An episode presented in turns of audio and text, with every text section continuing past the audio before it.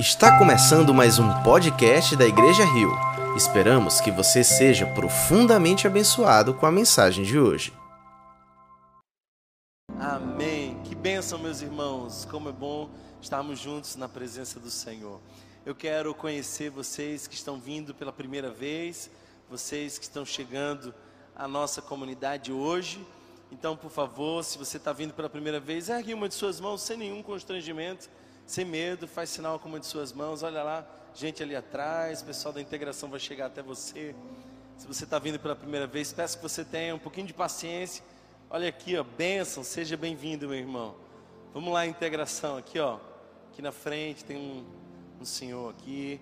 Pessoal lá atrás também, sejam vocês bem-vindos, bem-vindas. Bom demais ter vocês aqui conosco. Fica um convite especial. Quando terminar essa celebração, eu gostaria de convidar vocês a passarem lá na nossa integração, naqueles barris pretos da integração. Integração é esse povo bonito do colete preto que foi até você agora te dar um cartãozinho de boas-vindas. Procura um de nós, porque nós temos uma lembrança, um presentinho para dar a você. Então, queremos te conhecer, queremos te receber, acolher você. Vai ser uma grande alegria para nós hoje. Amém? Queridos irmãos, eu tenho alguns avisos para dar para vocês. E o primeiro deles é que nesse próximo sábado, né, Mateus? E aí? O que, que vai rolar? Tem tanta coisa. vai ter chorinho, uma banda instrumental aqui, um quarteto. Vamos ter uma exposição de carros antigos lá fora e aqui dentro, acho que uns 30 carros. Vamos ter contação de causos e histórias. Vai ter comida, enfim. Já, já tô animado. Então, gente, Rio Cultural nesse próximo sábado, a partir das 18h30. Rio Cultural nesse sábado, às 18h30. Evento gratuito, um evento onde nós promovemos cultura e queremos promover cultura redimida. Ah, Thomas, por que vocês estão fazendo um evento cultural? Não é um culto, não tem pregação, por que vocês fazem isso? Sabe por quê? Porque nós queremos ser um ponto de Deus oferecendo cultura para a cidade. Tem tanta coisa ruim acontecendo lá fora que a gente queria ser a exceção, oferecendo aqui cultura de qualidade. E a música popular brasileira é linda, é ou não é? Então, então a gente vai ter um show de chorinho, vai ter ah, uma exposição de carros antigos, sem falar de uma gastronomia espetacular. Nós vamos ter uma praça de alimentação, vai ser um tempo muito bom. Convida seus amigos, de preferência aqueles que ainda não conhecem Jesus. É uma boa chance de você aproximar essas pessoas da igreja tá? Esse domingo nós vamos ter três celebrações muito especiais e eu espero ter vocês aqui conosco. Vai ser uma grande, grande bênção. Deus tem feito grandes coisas entre nós. Amém, irmãos? É, eu queria lembrar para vocês que nós temos algumas formas de adorar.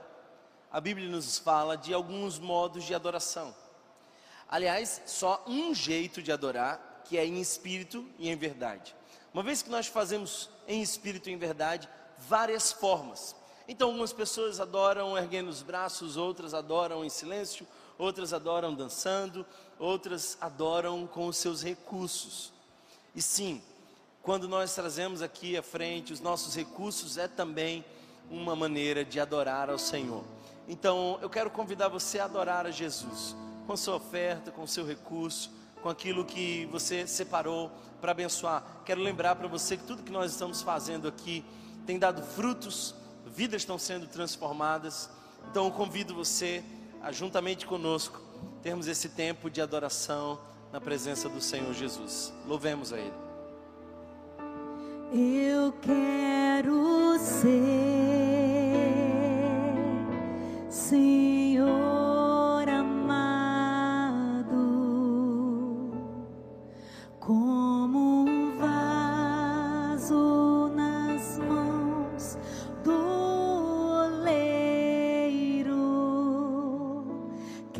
마음이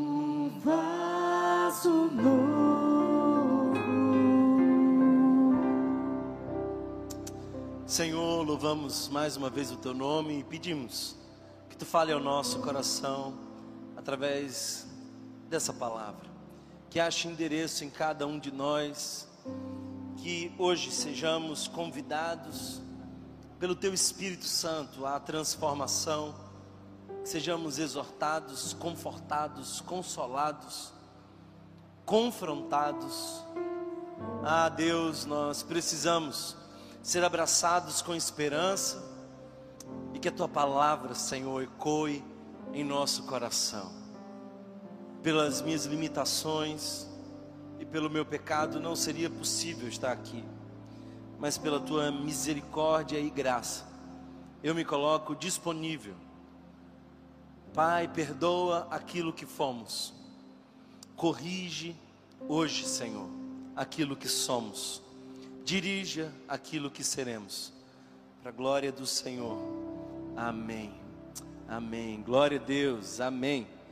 Queridos irmãos, gostaria de convidá-los a lermos juntos uma passagem muito especial para nós. Uma oração de Jesus, nós conhecemos como oração sacerdotal. Nós vamos ao evangelho que escreveu João, capítulo de número 17, dos versos 20 em diante. João capítulo 17, dos versos 20 em diante. Espero que você esteja atento, atenta àquilo que o Senhor quer nos comunicar nessa noite. Acompanhe comigo a leitura que diz: Minha oração não é apenas por eles, rogo também por aqueles que crerão em mim, por meio da mensagem deles para que todos sejam um, Pai, como tu estás em mim e eu em ti. Que eles também estejam em nós, para que o mundo creia que tu me enviaste. Dê-lhes a glória que me deste, para que eles sejam um, assim como nós somos um. Eu neles e tu em mim que eles sejam levados à plena unidade, para que o mundo saiba que tu me enviaste e os amaste como igualmente me amaste.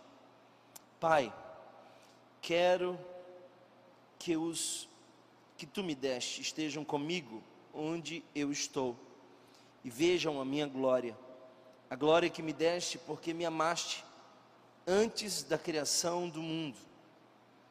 Pai justo, Embora o mundo não te conheça, eu te conheço.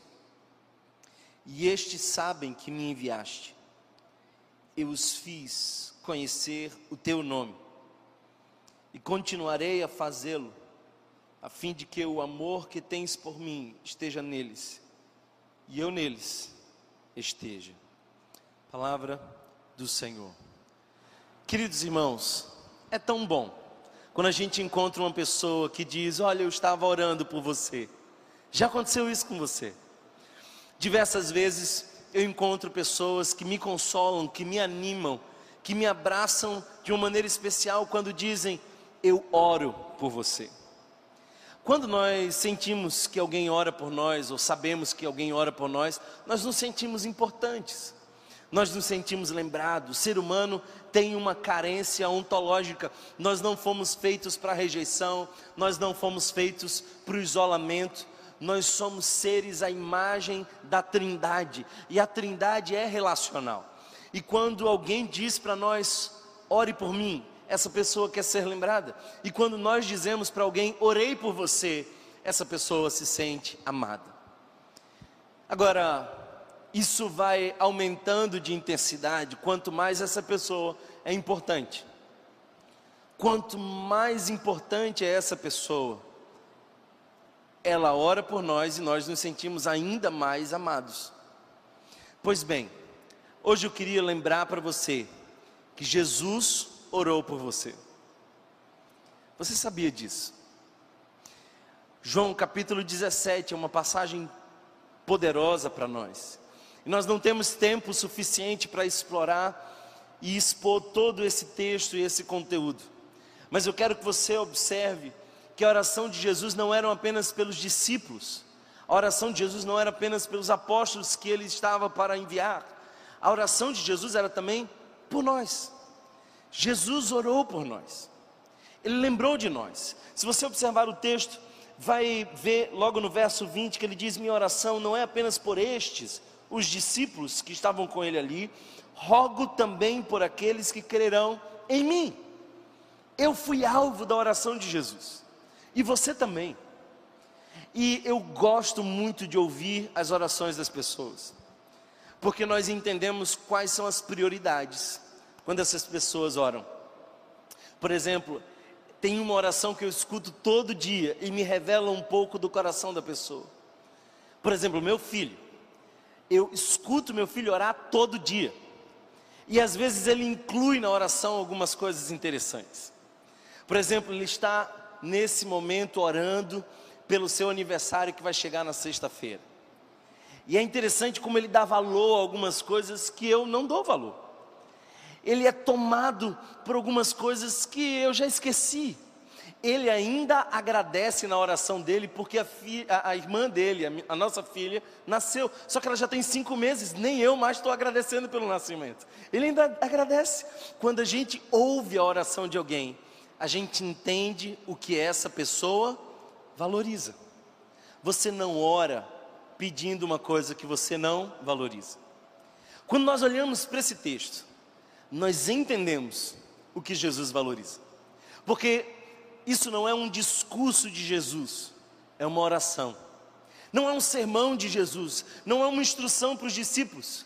Graças a Deus, essa oração de Jesus chegou até nós e nós descobrimos, primeiro, que Ele ora por nós, e eu me sinto amado, eu sei que eu tenho um intercessor, eu tenho um advogado, eu sei que alguém se dobrou por mim e não é qualquer pessoa, é Deus feito homem orando por mim, um homem que precisa ser a imagem de Deus.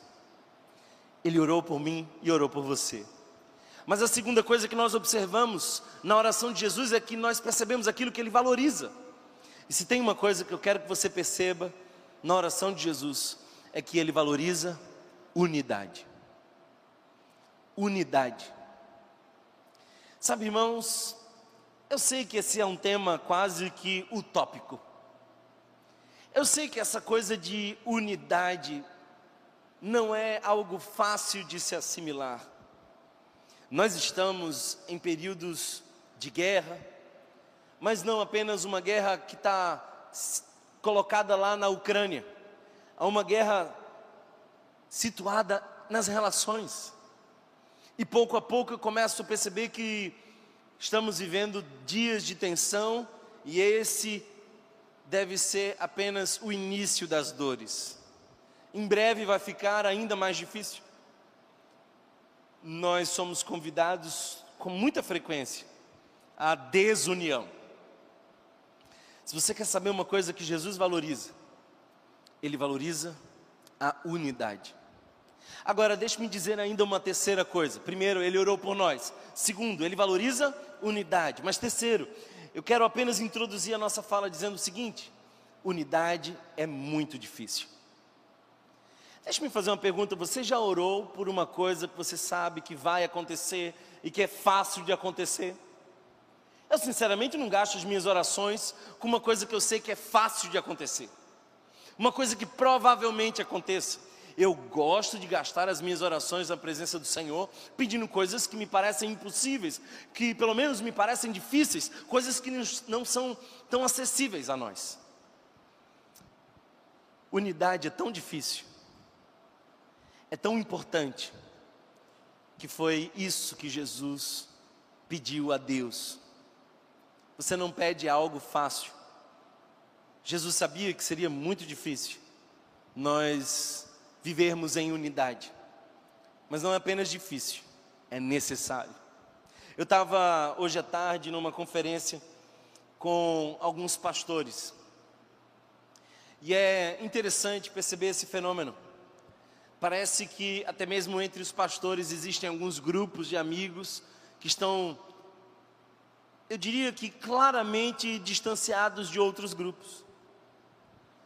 O movimento evangélico está tão fracionado, fragmentado, que assusta.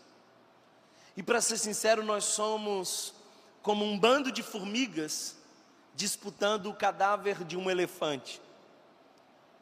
Parece que pastores vivem em tensão e crentes se sentem melhores um do que o outro pela denominação que ocupam.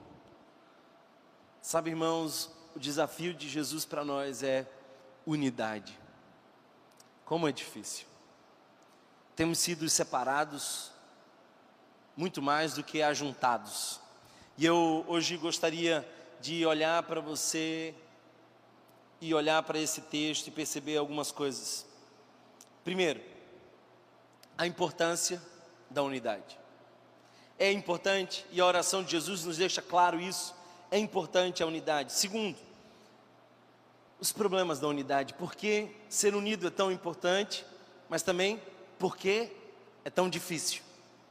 E é difícil. E terceiro, eu quero que você entenda o poder da unidade. Quando nós vivemos a unidade, a plena união, como Jesus menciona na sua oração, nós podemos perceber que isso carrega um poder, carrega uma capacidade de convencer o mundo a um poder muito grande na unidade.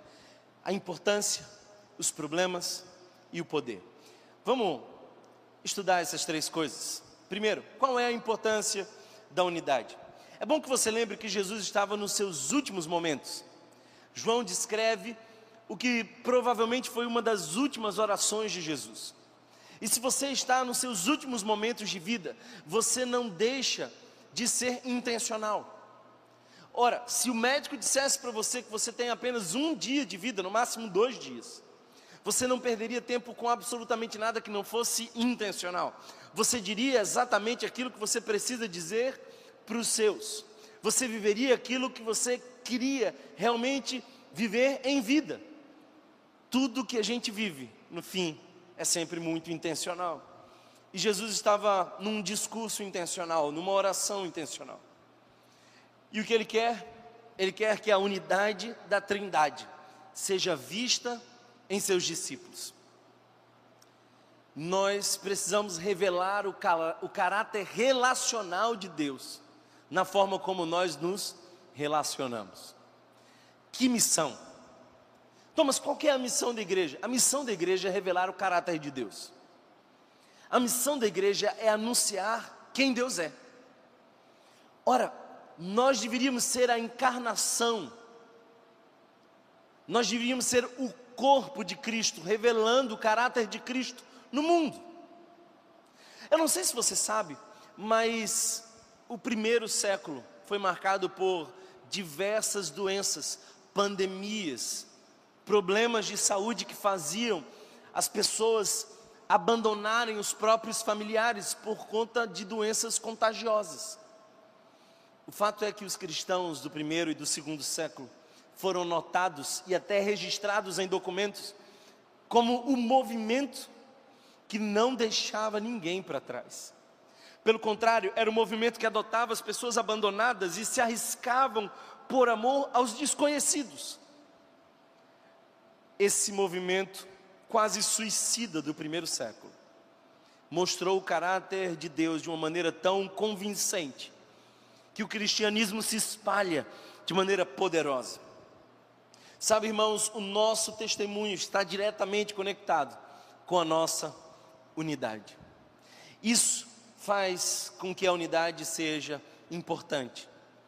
O cristianismo, eu não sei se você sabe, foi a primeira proposta de espiritualidade multiétnica. Eu não sei se você já viu nas histórias das religiões, mas a maioria das religiões, aliás, a totalidade das religiões antes do cristianismo, estavam diretamente ligadas a uma cultura e uma região. Então, o Deus daquele povo, daquela região específica. O cristianismo surge de uma maneira surpreendente contraditória perspectiva judaica, dizendo que aquela mensagem, aquela boa nova, devia se espalhar não só em Jerusalém, mas na Judéia, Samaria e confins da terra. E nós sabemos que até mesmo para os apóstolos foi um grande susto, um grande desafio conceber que os gentios também faziam parte e também seriam alvos da boa notícia. O cristianismo é a mensagem de Deus para todas as nações. Se você observar, a maioria das religiões estão concentradas em alguns poucos continentes. Mas o Evangelho está espalhado em diversos continentes, porque a mensagem do Evangelho é uma mensagem de unidade e não de exclusividade. O cristianismo propõe um Deus para todas as raças, um único Deus para todos os povos.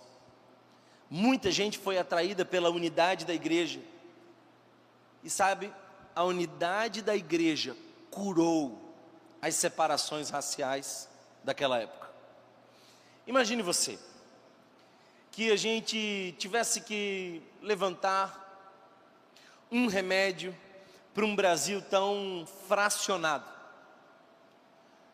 Se a gente fosse selecionar uma cura para um mundo desunido, sem dúvida, seria a mensagem do Evangelho. O Evangelho é o convite a viver uma unidade que anuncia o reino de Deus. A unidade é não apenas um convite, mas ela é uma evidência do próprio Deus e do sobrenatural. Quando nós observamos esse texto, podemos ver que Jesus diz que nós precisamos ser um para que ele seja visto. Olha o que o verso 21 diz: para que todos sejam um Pai, como tu estás em mim e eu em ti, e que eles também estejam em nós, para que o mundo creia que tu me enviaste. A nossa unidade é uma evidência de Deus. E o mundo será convencido pela nossa unidade. Nós nos dividimos com tanta facilidade. É tão difícil unidade. Somos tão diferentes. Igreja é um lugar de gente esquisita. Cada uma de um jeito diferente, com um pedido diferente, com uma história diferente, com uma ferida diferente, com traumas diferentes. Como nós podemos viver em unidade se nós estivermos em Cristo? Se todos nós estivermos em Cristo, a unidade é a evidência do sobrenatural. É importante, irmãos, é muito importante, mas não é fácil. E a segunda, o segundo aspecto da unidade que eu gostaria de tratar com vocês são os problemas que temos para manter a unidade, porque, sinceramente, não é nada fácil. Sartre, filósofo existencialista, dizia o seguinte: o inferno é o outro. O inferno é o outro. O grande problema da minha vida é o outro, porque se não fosse o outro eu estaria bem. É o outro que estraga o meu prazer, é o outro que frustra os meus sonhos, é o outro que é egoísta comigo. É ou não é? Ou quem daqui já não fez um aconselhamento de casal e percebeu as relações míopes? Porque um ser egoísta reclama do egoísmo do outro. Somos assim. Somos assim. Ninguém para por algo que é fácil de acontecer. Jesus ora porque sabe que é difícil.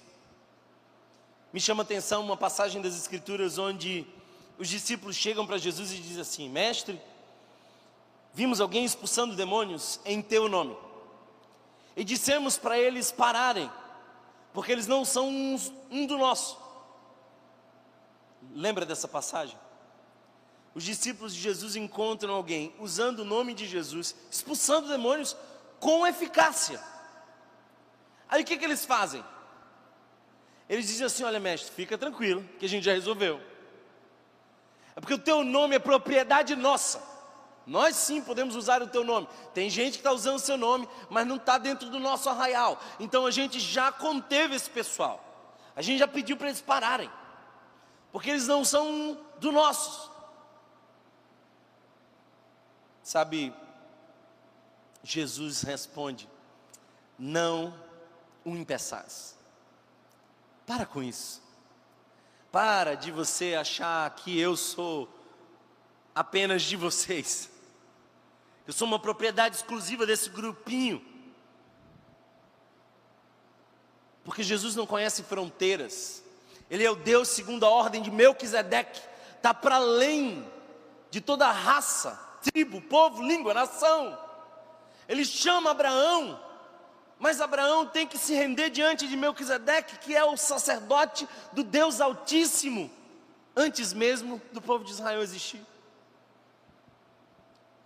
Não o impeçais.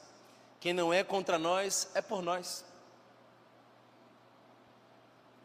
Ah, queridos irmãos, eu confesso para vocês que é um grande desafio a unidade. Para mim também. Porque tem muita gente falando coisas que eu jamais falaria, ensinando coisas que eu acho uma aberração, vivendo coisas que eu não teria coragem de viver como discípulo de Jesus, e ainda assim eu preciso viver em unidade com essa pessoa. Eu sempre fiquei perguntando até que ponto eu chamo alguém de irmão em Cristo. E quando aquela pessoa só sabe a frase Jesus é o Senhor, porque está estampado ali na frente. Até quando nós podemos dizer que uma pessoa é nosso irmão, nossa irmã em Cristo Jesus? Essa é uma pergunta importante. Sabe, eu penso que é melhor a gente incluir na irmandade alguém que não é, do que a gente excluir da irmandade alguém que é. Se temos que errar, possamos errar, porque pensamos que era irmão e não era, do que colocar para fora alguém que só Deus sabia, mas era irmão. Alguém entende essa palavra? Se é para a gente errar, exagere no amor. Se é que é possível exagerar o amor de Deus. O fato, irmãos, é que nós precisamos estender a nossa forma de enxergar a família de Cristo. O maior fracasso dessa igreja seria nós começarmos a nos encantar tanto por ela, que ela passasse a ser o critério que divide aos nossos olhos o reino de Deus e o reino das trevas. Porque eu lembro que quando eu saí da minha antiga denominação, parecia que eu estava abandonando a fé. Tinha gente que ficava assim, meu Deus, era tão crente. ah, queridos irmãos, nós precisamos entender que se alguém crer na Trindade, se alguém entendeu a salvação pela graça, mesmo que não conheça com profundidade a doutrina, merece ter de nossa parte um acolhimento como irmão. Eu fico, fico pensando que nós entendemos errado aquele texto, quando Jesus explica como temos que resolver os conflitos. Se alguém pecou contra ti, vai até ele. Se ele não ouvir, leva alguém. Se ele ouvir, ganhastes o teu irmão, mas se não ouvir, apresenta a comunidade. Aí ainda assim não ouviu, não se converteu, não se arrependeu, há um erro perpetuado no comportamento do indivíduo. O que, que a gente faz? Trata como publicano. Como Jesus tratava publicano? Porque parece que para a gente é aquela exclusão assim, uma espada no pescoço. Irmãos, a gente tem que entender como Jesus tratava pecadores.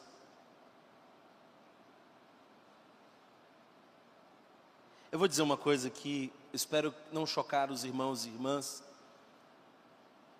mas deixe-me fazer uma reflexão com você nós vamos às ruas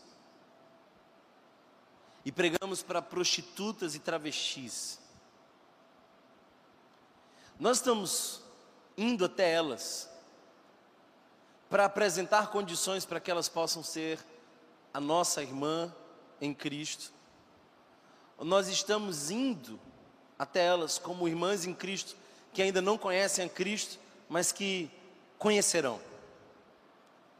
Porque sabe o perigo muitas vezes da nossa evangelização? É sugerir para a pessoa de que se ela entrar no nosso clã, ela será amada. Então, não se sabe se ela foi amada, por isso conheceu o Evangelho, ou se ela conheceu o Evangelho na expectativa de ser amada. Alguém está entendendo o que eu estou falando? Temos, queridos irmãos, que, que ir além na unidade. Não é fácil. Porque tornar-se um não é fácil. Primeiro, não é fácil porque nós temos as nossas denominações, as nossas divisões. E não se sabe ao certo quem disse, mas a frase é poderosa. A frase diz assim: nas coisas essenciais, unidade. Nas coisas não essenciais, tolerância.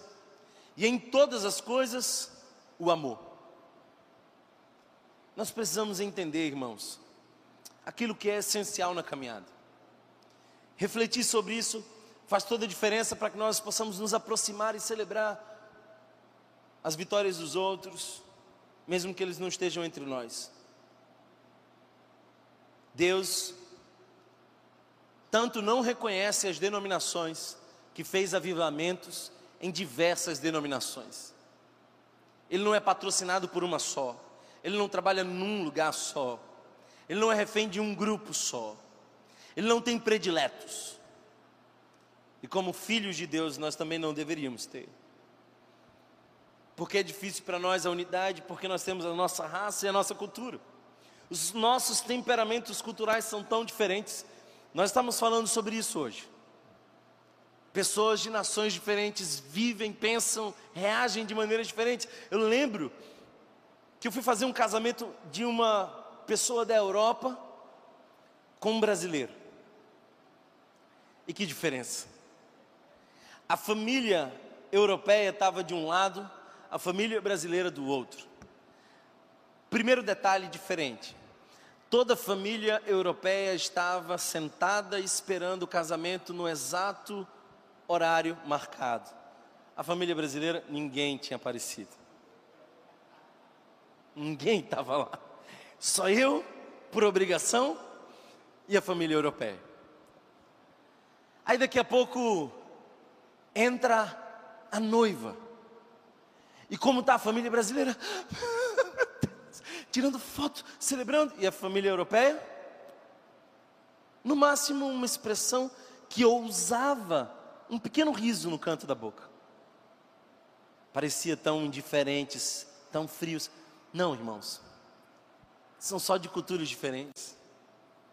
E ainda bem que Deus é louvado em toda cultura, povo, tribo, língua e nação. O meu sonho para essa igreja é de que nós tenhamos espaço para alguns que são mais extravagantes e possamos respeitar o silêncio daqueles que são mais reservados. Que esse seja um lugar onde a família se reúne e reconhece o privilégio de sermos diferentes e cada um se expressa de uma maneira diferente. Como psicólogo, eu aprendi a ignorar o pranto de algumas pessoas. E aprendi a valorizar muito uma lágrima de algumas pessoas. Porque para uns, chorar é quase nada. Para outros, uma lágrima que escorre no rosto é uma profunda manifestação de emoção. Somos diferentes.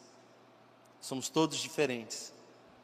Mas seguimos ao mesmo Senhor Jesus. Por que é tão difícil para nós a unidade? Difícil porque nós vivemos em perspectivas políticas diferentes. Essa semana eu recebi uma mensagem, uma irmã que me dizia assim: Olha, eu estou deixando a minha antiga igreja. Aí eu perguntei para ela: Por que, minha irmã? O que, que fez você tomar essa decisão depois de congregar lá por tantos anos? Aí ela disse assim: É porque a perspectiva política do pastor é diferente da minha. Aí eu pensei, minha irmã, você concordava com toda a teologia do pastor? Aí ela disse: Não, claro que não. Sempre discordei dele teologicamente em diversos aspectos. Eu falei assim: Ah, que coisa interessante. Então você discordava teologicamente do seu pastor já há muitos anos, mas tolerava e tinha unidade com ele.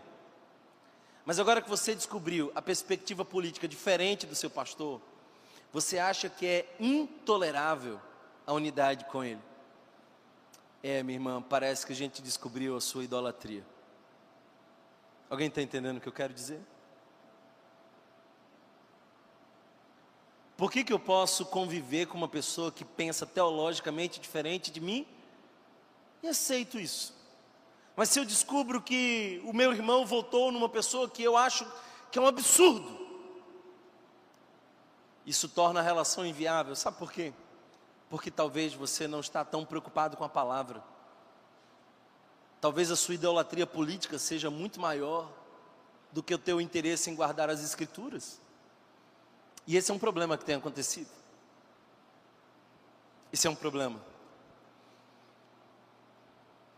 Nossa unidade em Cristo é muito mais importante que as nossas divisões.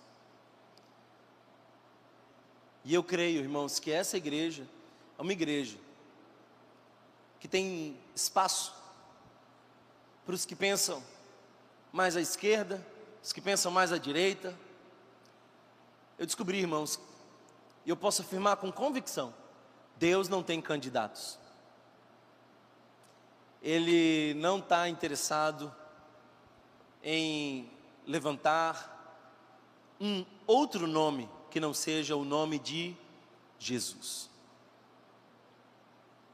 Existem algumas perspectivas políticas melhores que as outras, mas melhores de acordo com a sua experiência de vida, de acordo com a narrativa que você escutou, de acordo com a sua experiência, de acordo com o jornal que você lê, com as pessoas que lhe cercam.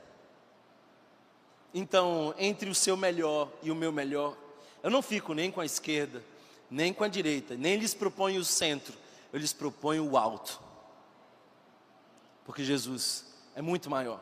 E temos em Jesus mais razões para nos unir do que temos em nós mesmos razões para nos separar. Se o mundo nos perceber divididos, como o mundo saberá que o Pai enviou o Filho?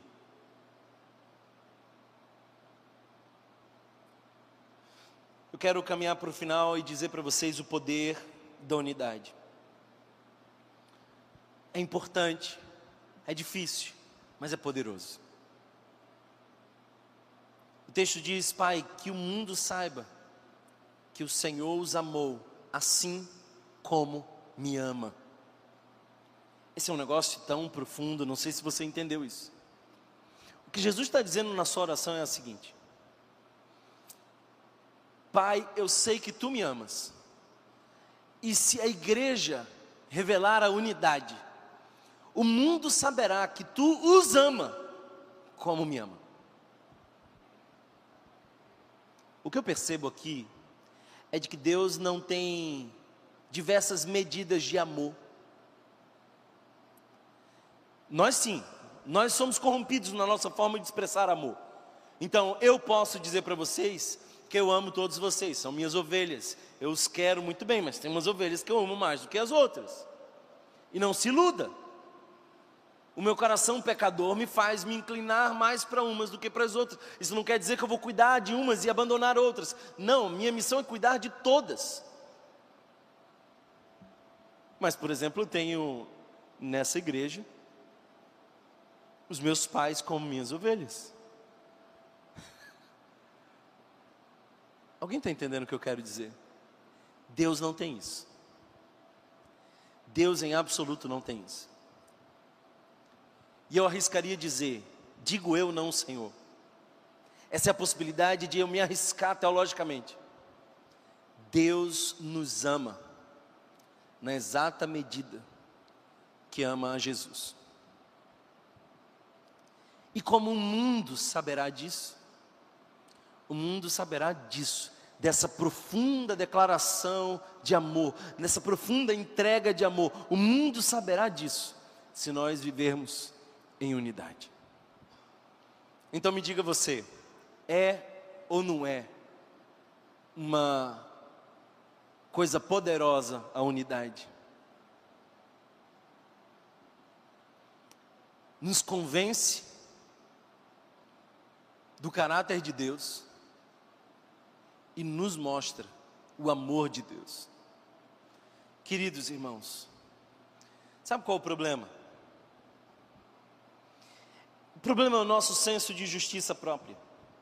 O problema é o nosso coração. O problema é que a nossa autoimagem muitas vezes está baseada na nossa performance. Por isso, nós nos comparamos com os outros e nos separamos dos outros. A nossa identidade muitas vezes está enraizada não em Jesus, mas, por exemplo, no ministério. E quando um pastor tem a sua identidade enraizada no ministério, ele gosta de separar para dizer as minhas ovelhas, o meu rebanho, a minha igreja, e não a dele, e não a do outro. Se nós tivéssemos a nossa identidade baseada em Cristo Jesus, estaríamos unidos, mas nós estamos muitas vezes arraigando a nossa identidade nas coisas de justiça própria. Então, se a sua identidade está baseada no seu sucesso, você não vai celebrar o sucesso do outro. Especialmente se o sucesso do outro for o seu semelhante, o que lhe afeta ainda muito mais, porque nós funcionamos nesse mecanismo de proximidade. Sabe de uma coisa?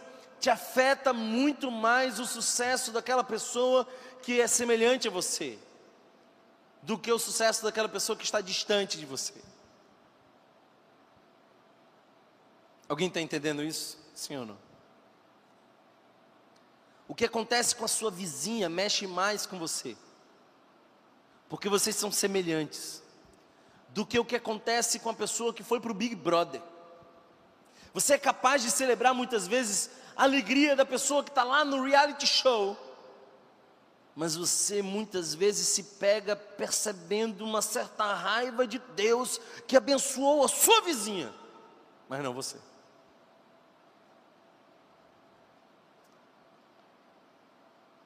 A nossa questão de identidade pode separar a gente. Se a minha identidade está em Cristo, eu e você, irmão, somos salvos pela graça, igualmente pecadores. Então, estamos conectados. Mas se a minha identidade está naquilo que eu faço, então nós vamos nos separar, nós vamos nos dividir. Eu quero caminhar para o final e dizer para você por que João ficou com ciúmes do cara que estava expulsando demônios? Sabe por quê? Porque um pouco antes, João não conseguia expulsar. Um pouco antes, eles foram expulsar demônios e não conseguiram. E agora eles veem um grupo fazendo isso, um cara fazendo isso, e opa! Que o Senhor nos dê a graça de perceber a unidade a partir de uma identidade redimida em Cristo Jesus e não naquilo que nós fazemos. Nós somos incentivados a dizer sempre que o nosso produto é melhor, aquilo que nós oferecemos é melhor.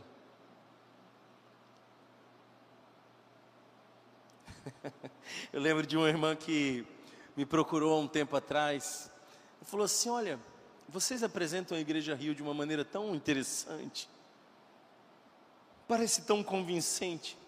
Mas seja honesto comigo. Qual o defeito da Igreja Rio? Eu falei assim: tem vários, irmã, mas o principal é o pastor. Ah, queridos, tudo que acontece aqui é pela graça de Deus, somente.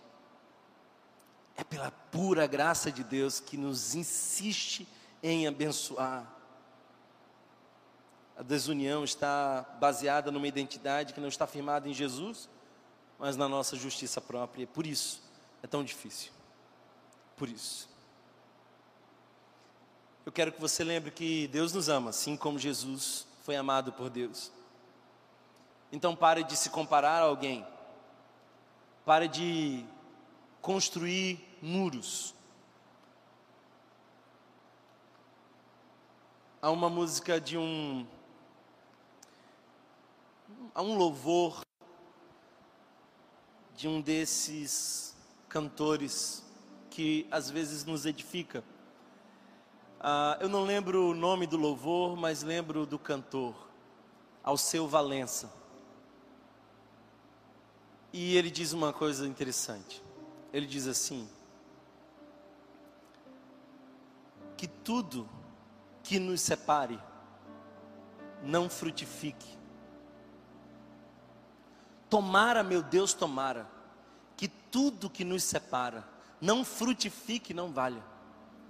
Tomara, meu Deus, tomara, que o amor malha rara, malha rara essa malha rara que é o Evangelho, que nos conecta. O que faria um pecador juntar-se a outro pecador diante de Deus? É a mensagem do Evangelho que diz: vocês são todos pecadores alcançados pela graça, alvos desse amor. Só isso. Jesus não tentou convencer os religiosos de que a mulher não merecia ser apedrejada. Você percebe? Jesus não diz assim, não, vamos dar uma segunda chance. Ele não diz assim, não, não, bichinha, não é para tanto. Não, ele só diz assim, é verdade, ela merece. E quem não merece, por favor, comece a apedrejar. A igreja é essa beleza de uma comunidade reunida em volta da fé, que percebe que está toda nivelada por baixo, alcançada pela graça. Teríamos razões aqui, irmãos, para muitas disciplinas. Aliás, eu preciso confessar para vocês, eu estou precisando ser disciplinado, e você também. Uns por adultério, outros porque comeram demais, outros pela vaidade, pelo orgulho, pelo orgulho outros pela insistência na justiça própria todo mundo nivelado por baixo e Jesus está orando por nós. E está orando dizendo: Pai, que sejam um, como eu sou um em Ti. Sejamos um. Que sejamos um. Que a estupidez da separação pela opção política, pela denominação, pela cultura, pela forma de se expressar, que isso não frutifique, que não prospere, mas que o amor malha rara nos una em Cristo. Fiquemos de pé, vamos orar ao Senhor.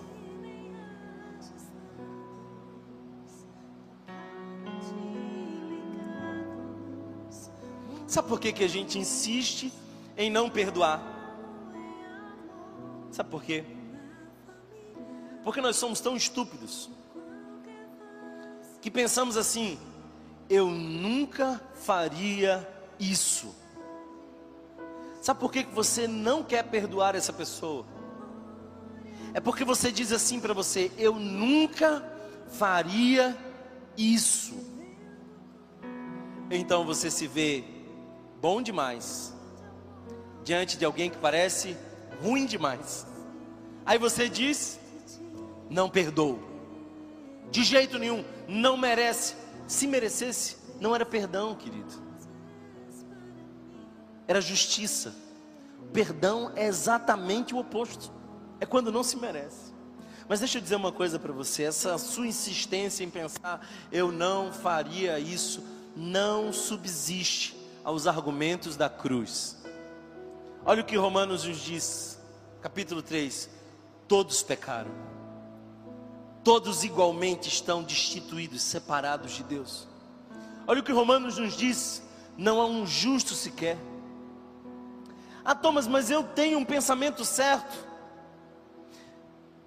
Então ore, para que a unidade que Deus revela em você seja tão forte a ponto de acender a luz para alguém que está na escuridão do pensamento. Sabe como é que tinha que ser? Sabe, irmãos, entendam isso. Como é que a gente tinha que viver a igreja? Tem uma pessoa em pecado. Você se afasta dela? Não. Você anda perto. E a unidade, a relação com uma pessoa santa, acende a luz na escuridão do pensamento. E a fé dela vai ser corrigida, não com exortações distantes, mas com abraços de unidade. Vamos orar ao Senhor? Feche seus olhos. Busquemos a Ele mais uma vez. Busquemos ao Senhor.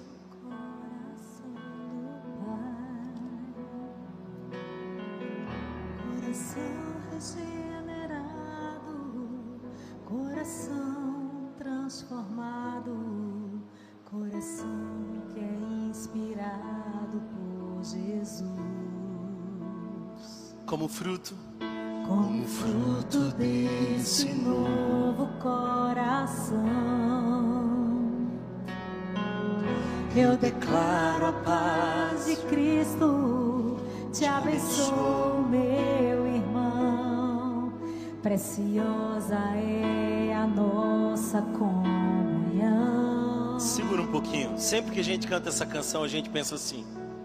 A gente olha para alguém e diz assim: Você é importante para mim. É ou não é? A gente fica pensando assim: Você é uma benção na minha vida. Então você está ce celebrando a união da separação. Você está dizendo assim: Eu e você temos um grupo e é uma benção estar com você. Eu quero que você cante essa canção, mas faça de uma maneira diferente. Eu sei que você já cantou essa canção mil vezes, mas você nunca cantou essa canção pensando na pessoa que te machucou. Você nunca cantou essa canção pensando na pessoa que te traiu, que te fez mal. Você nunca cantou essa canção pensando naquele irmão que pensa diferente.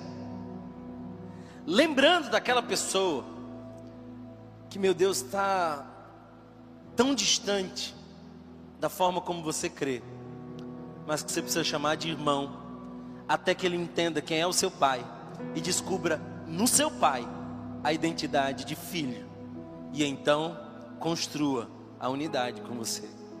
Somos corpo, para a glória do Senhor. Se você foi abençoado por essa mensagem, compartilhe com alguém, para que de pessoa em pessoa alcancemos a cidade inteira.